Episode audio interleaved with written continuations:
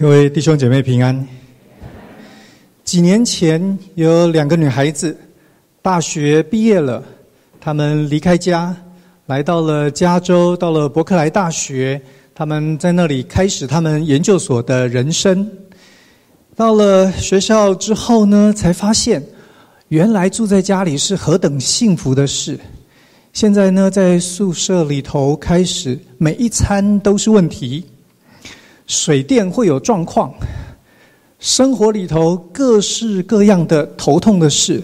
这两个女生呢，有一次偶然的机会，两个人碰上，聊起天来，才发现我们都是天涯沦沦落人。所以呢，两个人谈了之后呢，他们就跟学校申请，他们希望在学校里头主持一门课，叫做 Adulting。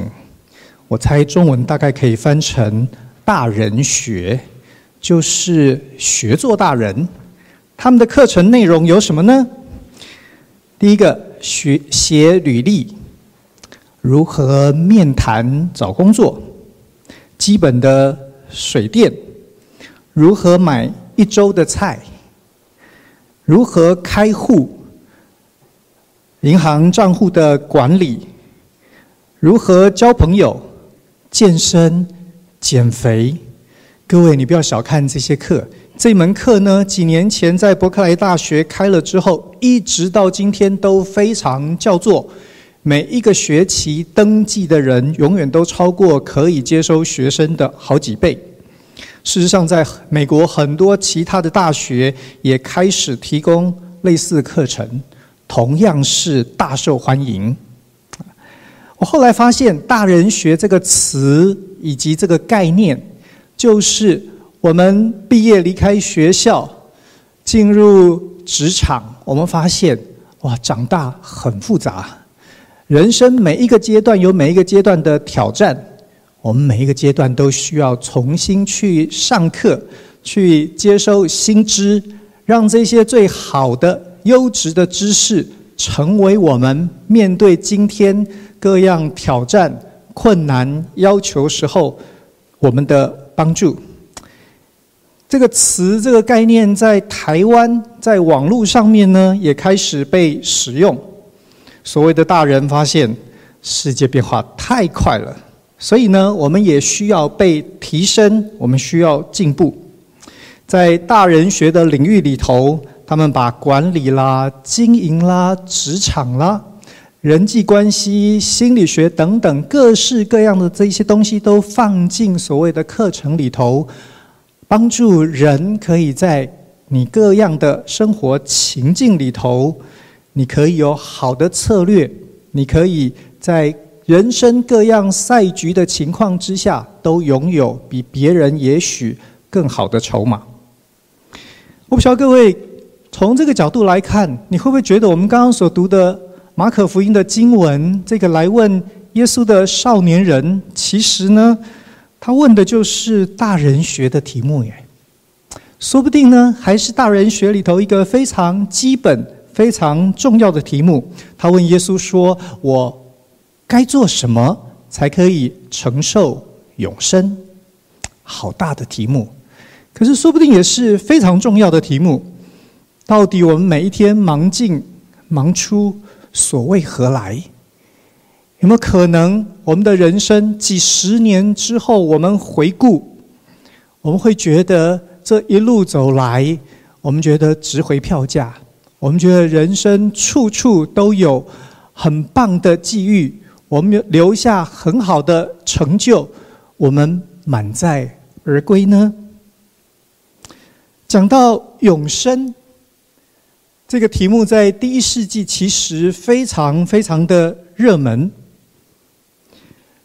在那一个时代，以色列人更关心的还不只是如何做可以得永生而已。所有的讨论辩论，有很多时候在更基本的问题上面，到底永生是什么？有一派的人认为，所谓的永生其实是相对于今生的短暂，各位可能知道，在犹太人的传统当中，有一份蛮重要的文献，叫做《塔木德》。《塔木德》里头讲了一个故事，有这么一个人，他呢，呃，他的人生每一天从早到晚，他都在研究妥拉。有一天，他外出经过农田，看见田里头很多人在那里忙。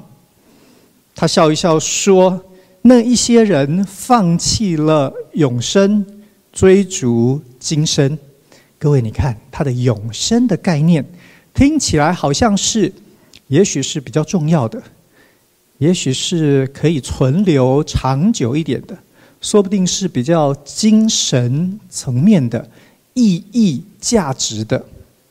对于今生呢，对比之下，那好像是短暂的。物质的、表面的这个概念，这一派人的观点认为，所谓的永生，就是在今生当中，我们可以有好的享受，我们把我们的才干、机会发挥到极致，我们产生意义、产生价值，这就是所所谓的永生。这样子的观念呢，其实在旧约的世界里头。是非常非常震撼人心的。各位可能知道，比如说在埃及，埃及有很多一直到今天仍然是我们叹为观止的金字塔。埃及人重视死后的世界，事实上很有趣，在他们的说法里头，是人死了以后才有人生，所谓的 “life after death”。对他们来说，今生是短暂的，是辛苦的。我猜，如果每一天都得在那边凿石头、盖金字塔，人生当然超级辛苦、超级乏味。也是在这样辛苦的环境里头，这些人把人生所有的理想和热情投注在死了以后的那一个阶段，在迦南。没有像埃及那样子很伟大，死了以后的呃世界，呃坟墓建筑。可是，在迦南呢，用另外的方法来表达他们对死了以后的关注。迦南人用很多的祭祀，很多的为死人死后的安排这样的方法，说不定也是为了。一样的关注，就是在死了以后，如果你可以有比较好的照顾、比较好的资源，那才是你人生真正最重要、最值得投注的。弟兄姐妹，你想，在这样的环境，整个中东的世界一直都在这个观念之下，就是今生好像是虚幻的。眼前的辛苦都会很快的过去，因为人生短暂。我们要关心的是死后的那个阶段。在这样的情况之下，旧约圣经呈现一个完全不一样的世界观。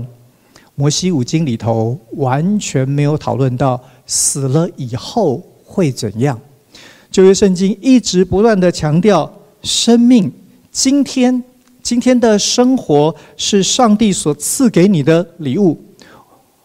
以色列人要做的是能够享受今生，能够创造意义，那是对他们来说人生里头真正的智慧。各位，所以你可以知道，在耶稣的时代，有很多的人仍然在这样子的观念之下，他们对于死了以后的世界毫无兴趣。但是呢，也许是受了希腊罗马文化的影响，在耶稣时代开始有另外的一派人，他们开始主张，其实旧约的观念虽然强调今生，那并不代表就没有来生。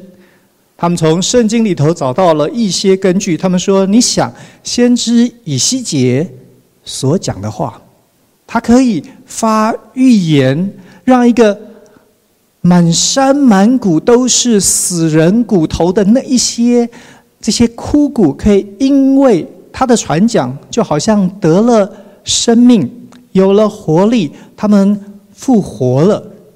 如果有复活，那代表死了以后，并不就是不存在，就是虚无。这些人主张永生，显然得包括死了以后。不但如此，如果我们考虑时间的长短，今生呢就这样，那死了以后来生呢？那显然是长长久久。在这样子的相比之下，说不定复活的部分比今生要重要的多了。各位，这是这个少年人来问耶稣的背景。对他来说，看着这两派的学者你来我往。耶稣啊，你是一个杰出的、优秀的，甚至于是各方面都完美的。你可不可以告诉我，永生到底怎么回事呢？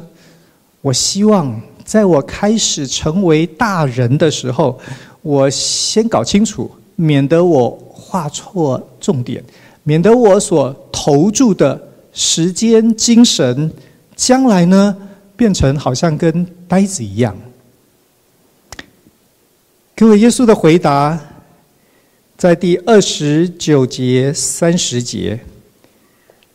耶稣说：“我实在告诉你们，人为我和福音撇下房屋、弟兄姐妹，一切没有不在今世得百倍，来世得永生。”所以，耶稣的答案很简单。耶稣说：“他们两边呢，都只有看见一面。”他们看到片段的，你需要把这两个部分都放在一起，那才是神真正的创造。如果神的创造只为了我们死后的世界，今生只是一个幻象，各位，这其实是一个蛮大的笑话。可是如果没有永恒，只有短暂的人生，说不定我们也得真正探讨到底什么是人生的。意义，耶稣给了一个斩钉截铁的回答：人生需要考虑，它是今生加上来生，那是永生。可是，说不定在这里，我们应该要稍微停一下，弟兄姐妹，也许我们应该要回答另外一个更基本的问题，就是我为什么要相信耶稣的看法？我怎么知道他一定是对的？特别是在耶稣所生活的那一个时代，他带着这一些学生，他碰到这个少年人。当这个少年人这样问他的时候，他怎么知道？周围路过的人怎么知道耶稣所说的是对的？对我们这些基督徒来说，这种问题呢，有点无聊。呃，答案很简单，因为耶稣是神，所以他的答案当然是对。所以我们可以相信他。可是我们当中如果有不是基督徒的人，他就很难同意了耶。他会觉得我们呃循环论证呢。然后呢，我们的辩论就各说各话了，不是吗？我觉得其实也许我们有另外一个方法来看这个问题。那天，当少年人来到耶稣面前提问的时候，他问说。我要做什么才可以承受永生？各位，耶稣可以直接回答答案，不是吗？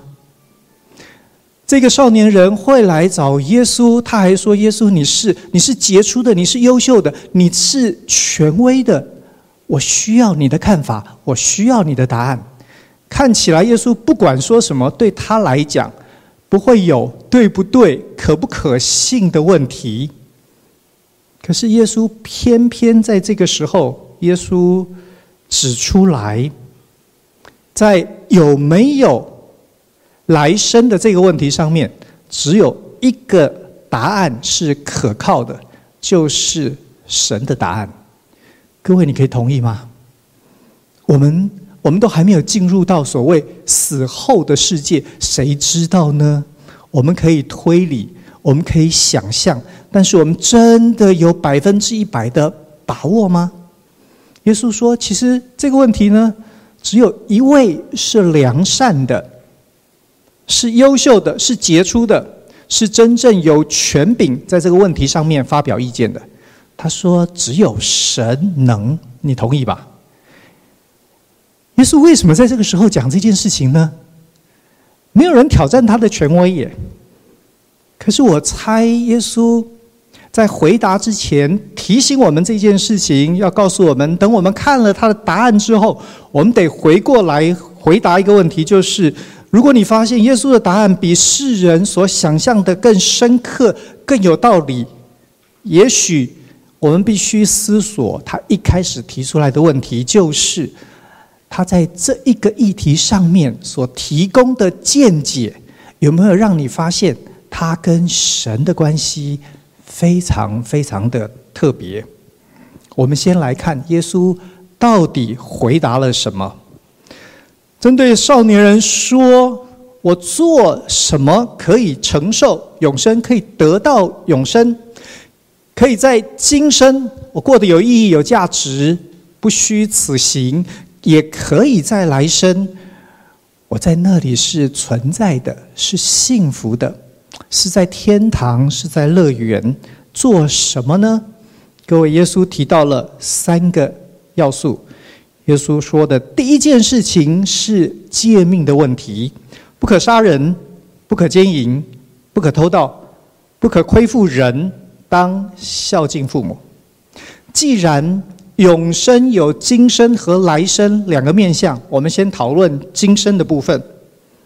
要在今生过得好。耶稣说要守住诫命。耶稣大概没有活在二十一世纪。我们今天你去参加各样的讲座课程，如果那个答案是叫叫我们守诫命，这个课大概没有人要上啊。各位，今天的显学是在于如何竞争、如何卡位、如何超前部署，不是吗？可是耶稣说，真正的关键在于守住界限。一个不懂得守住界限的人，对耶稣来说，你讨论今生呢，还没个起点呢。守住界限，让我们可以活得心安理得；守住界限，让我们可以常常知足快乐。一个跨过上帝所设立界限的人。也许我们会有一时的快感，可是如果我们真正有那样失败挫折的经验，我们就会发现，那一时的快感很快就会带来很长久的失落感。我们会好像漂浮的没有根的叶子一样，我们找不到一个真正生命深刻的认同。所以我们只好麻痹自己，我们只好寻求更强的刺激。各位不需要太高的智商，我们大概都可以同意，这样子的人生怎么会是幸福的呢？我们的界限决定我们的格局，我们的界限决定我们生命的内涵。耶稣问我们：我们在今生今世，我们的界限是什么？他提醒我们，神的话说：不可杀人，不可奸淫，不可偷盗，不可作假见证，不可亏负人，要孝敬父母。耶稣回答少年人，他所提的第二个是有关财富的事。耶稣说：去变卖你所有的，分给穷人，你就会有财宝在天上。前面诫命的部分，如果你守住了，你会成为是一个对的人。可是各位，在财宝的这件事情上面，如果你做得好，你成为一个好的人，是一个对的人，你在生命当中，你有了起码的基础，一个稳固的基础。但是呢，它仍然缺乏色彩，缺乏故事。缺乏想象的空间，你需要成为一个好的人，是有爱心的，是怜悯人的。非常非常多的新约学者告诉我们说，在新约圣经里头，有关耶稣的讲论，耶稣花最多的时间力气讨论什么呢？讨论财富。耶稣很关心理财这个题目啊。各位，在圣经所列各式各样的罪里头，最特别的一个罪叫做。贪心，为什么呢？因为其他的罪，偷窃、抢夺、逼迫、等等，这些都是外显的罪，都是当你犯了之后，你从内心产生控诉、产生不安、产生罪恶感，然后呢，周围所有的人看你呢，都是非常非常的不值。可是贪心这件事情呢，很不一样。纽约 Redeemer Church 的牧师服侍了四十年之后要退休。在退休之前，他讲了一段很有趣的话。他说：“我当牧师一辈子，有非常非常多的人到我的办公室来向我承认他们所犯的罪。”他说：“可是四十年来，没有一个人进我的办公室，然后说，牧师，我来承认我的罪，我是一个贪心的人。”各位，不但没有人这样做，事实上，在我们的社会里头，在今天的。主流文化当中，说不定贪心是一个美德耶。你记不记得华尔街那个电影里头，那个叫做 Gordon Gekko 的那个人，Michael Douglas 演的那家伙，他说了一句名言，他说：“Greed is good。”贪心是好的。我们可能会以为，哎呀，那不过就是电影的台词嘛，你别太认真。可是你知道吗？原来那句台词是改写自一个有名的，可能是金融家，也有人说他是呃投资客或投机客。他在一九八五年在伯克莱的管理学院所发表的一篇演讲，他说：“我认为贪心是健康的，你可以。”贪心仍然觉得生活非常非常的快乐。各位，贪心，可是贪心很容易使人盲目，贪心让人变得非常非常的肤浅。这样的人怎么可能在今生觉得人生是美好、是有价值、是深刻的呢？那我们做怎么做可以不贪心呢？十七世纪的清教徒很可能在这个议题上面是最常被人提到的。他们对于这样的罪非常非常的敏感。在一六三五年，在 Boston 的一个教会里头，他们呃处罚了教会里头的一个会友，他的名字叫做 Robert Kane。这个人做了什么坏事呢？他做生意做买卖。他卖东西，各位，他的利润是百分之六。他每一笔的交易买卖，他要赚百分之六。因为这个缘故，他被教会处罚。为什么处罚呢？因为当时的教会规定，所有的人，不管你做哪一行的买卖，你的利润不可以超过百分之四，免得你成为一个贪心的人。十七世纪的做法。我不知道今天，呃，东区福音中心对于这样子的呃方式有没有兴趣？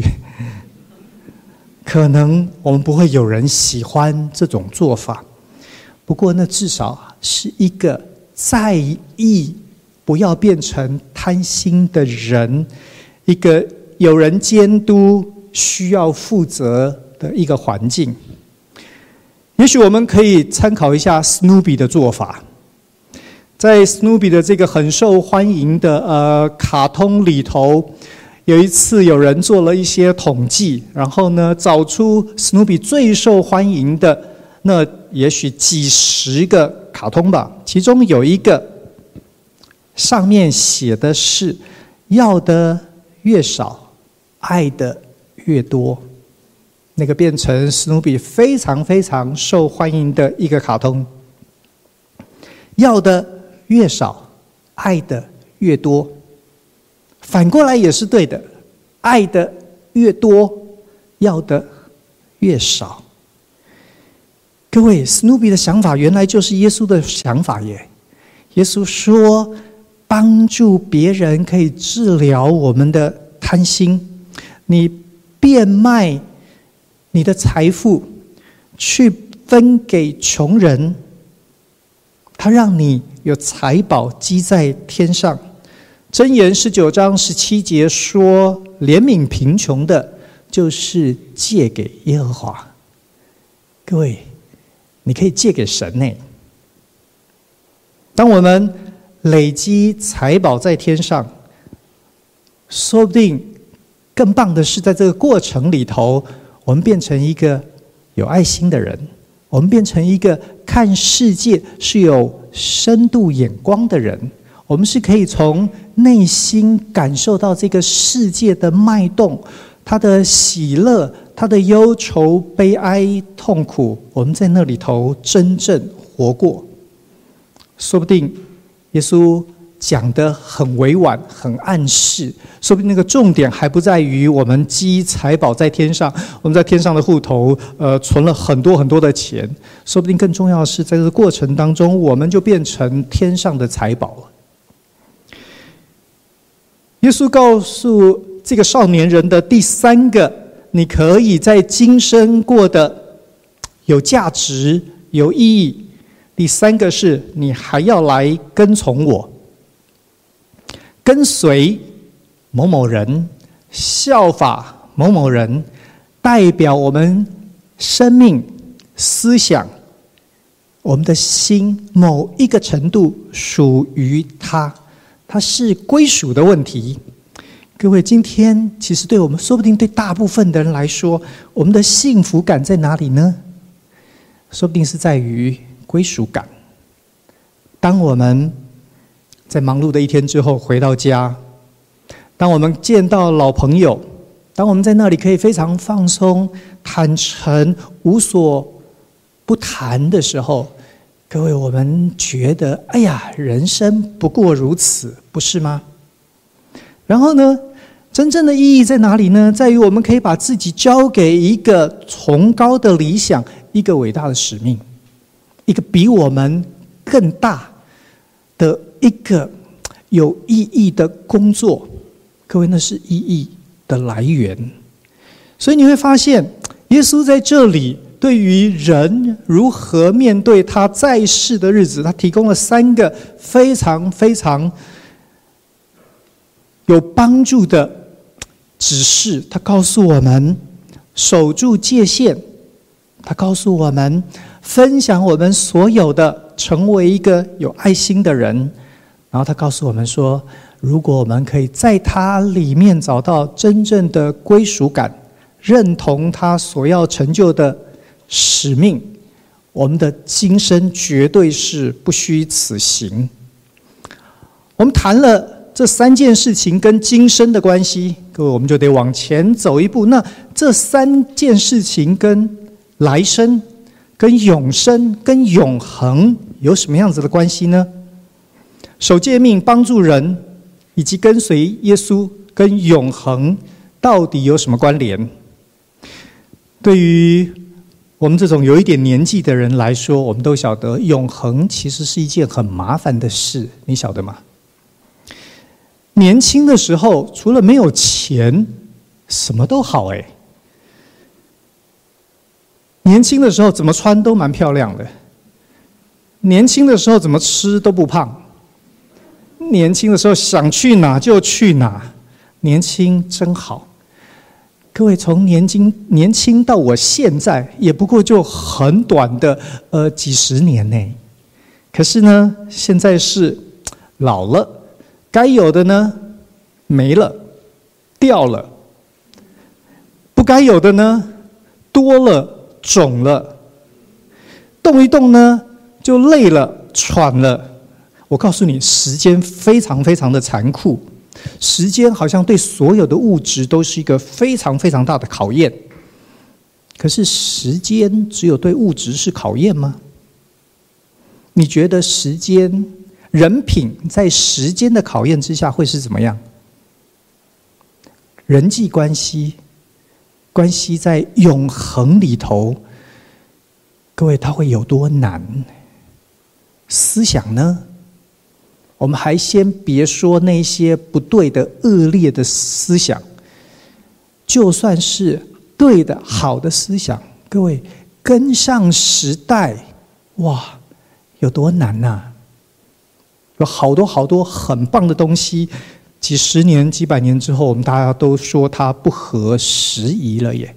永恒非常非常讨厌呢。各位，那耶稣所说的这三个条件，跟永生、跟永恒又有什么关系呢？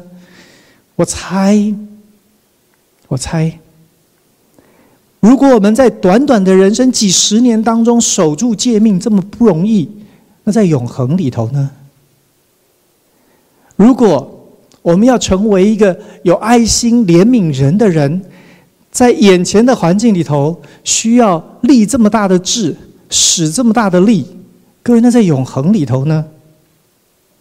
你真的觉得我们在这个短暂的时空当中所做的一点点的成就也好，名声也好，可以让我们永远存活？你真的这样想吗？你真的以为？我们在这一个时代，短短的一段时间里头，所展现的爱心也好，怜悯也好，可以让我们在永恒里头通行无阻。各位，你真的这样想吗？你真的觉得我们的高尚可以遮盖我们的丑陋、我们的缺点、我们的自私？你不觉得这是一个超级无知的想法吗？永恒，在永恒之下，我们。软弱无力。我在准备这篇讲道的时候，我问我自己：我想不想进入永恒啊？我想了很久，我觉得也许，也许我希望我可以进去。不过呢，我后来有个结论，就是我希望在那里我不会遇见自己。我发现胡维华这个人实在太难搞了，要跟他做永恒的朋友，我要考虑我要不要去。哎，弟兄姐妹，你你。扪心自问，你看看你的内心深处，你希望在永恒里头碰见你自己吗？如果你都没把握，那你觉得我们所做的，我们所堆叠出来的一点点的好，可以带我们到那里，然后永远在，永远在那里吗？所以你知道，其实耶稣所说的承受永生的三个条件。我认为前两个条件让我们通通都出局了。要从守住诫命对的人，或者是一个有爱心、有怜悯、分享的人、好的人，我猜这两个应该把我们全世界所有人通通都排除在外。我们不可能在永恒里头达到。不过没关系，为什么？因为耶稣说了第三个。耶稣说。我们可以靠着归属于他，跟随他，进到永生。即使在第一个、第二个条件的部分，我们失败的很惨，可是没关系，第三个才是关键。只要我们愿意跟随，只要我们归属于他，我们不但要进入永恒，而且是这位永恒的君王，他邀请我们进去。我们还不是客人哦，我们是他家人。最近在疫情期间，我常常听一首诗歌，诗歌歌名叫《How Deep the Father's Love for Us》。这诗歌里头有几段的歌词写得非常非常的美。他说：“是我的罪，使耶稣钉在十字架上。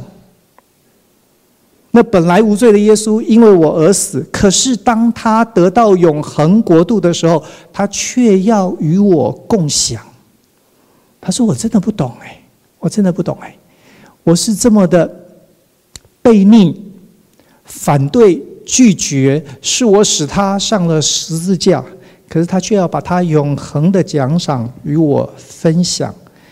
我实在无法理解、无法想象他的伟大跟仁慈。弟兄姐，我不晓得你有没有发现，来到这里，耶稣的答案可以通过真理的考验，也可以显出慈爱的那一面。而且耶稣不是只有这样教导而已，他也这样的实践了。他为我们死在十字架上，然后他愿意在荣耀当中和我们一起在永恒里头共享。这是一个伟大的神呢。这大概也就是他一开始要提醒我们的，只有一位。是良善的，这一位伟大的神来到我们当中，帮助我们在世界的日子以及死了之后的永恒当中，我们可以生命真正找到归属，也找到意义。如果今天我们在世的时候，我们发现我们因着阶段、因着需要，我们需要去上课，我们需要讲究大人学。各位，耶稣告诉我们，真正彻底的大人学，需要有一个大神学。你的大人在永恒之下太小了，你需要找到一个伟大的神，让你所有的一切有一个起点，有一个目标，有一个支撑。弟兄姐妹，你的神够大吗？我们来祷告。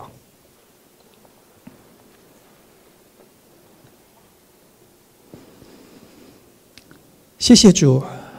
谢谢主，你把生命赏赐给我们，你给了我们美好宝贵的礼物，让我们在你的创造当中来认识你，在你的创造当中享受每一天的时间，享受我们的家人、亲戚、朋友，